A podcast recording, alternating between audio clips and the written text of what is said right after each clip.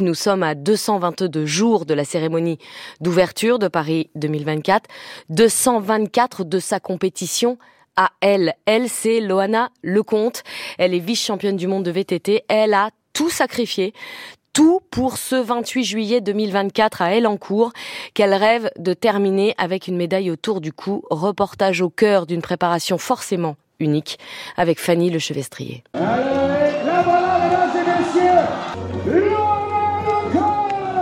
On avait quitté Loana en septembre dernier, grande gagnante de la compétition test organisée sur le site olympique d'Elancourt. Ouais, ça été un peu les frissons sur la ligne de départ. Il y a un groupe là qui fait que de chanter. C'est, enfin voilà, on est chez nous, on est en France et on a marqué des points pour euh, l'année prochaine.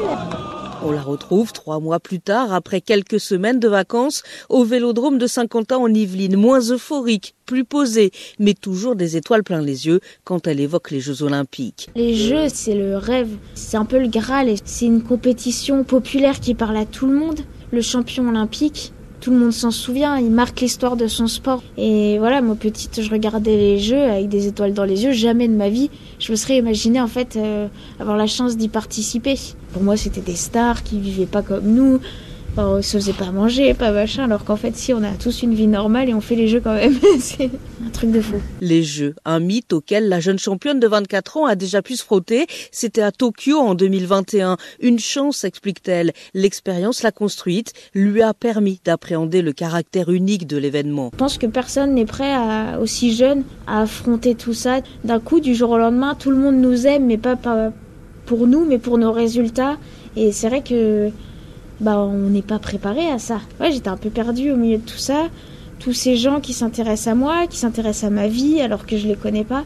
Et j'ai appris en fait à faire avec. Et voilà, maintenant j'ai les épaules pour affronter tout ça. Car en rentrant du Japon, la Haut-Savoyarde décide de s'entourer d'une préparatrice mentale et d'un psychologue pour franchir un cap en vue des Jeux de Paris. C'est vrai que j'étais un petit peu bornée avant Tokyo. Je disais, oh, mais c'est bon, la prépa mentale, je me la fais toute seule, machin.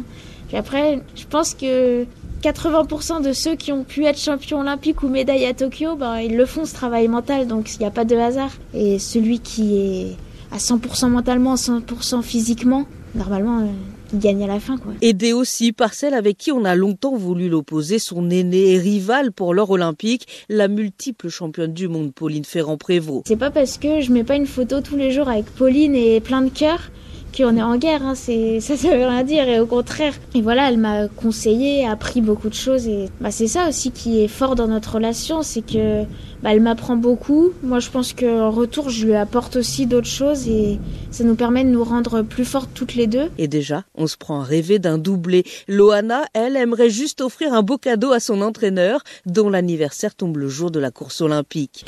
Mais Ouais, j'aime bien des fois, c'est des petits signes comme ça euh, du destin. Moi, j'aime bien y croire à des trucs comme ça. Rendez-vous est pris donc pour le 28 juillet prochain pour voir si le petit signe du destin se confirme.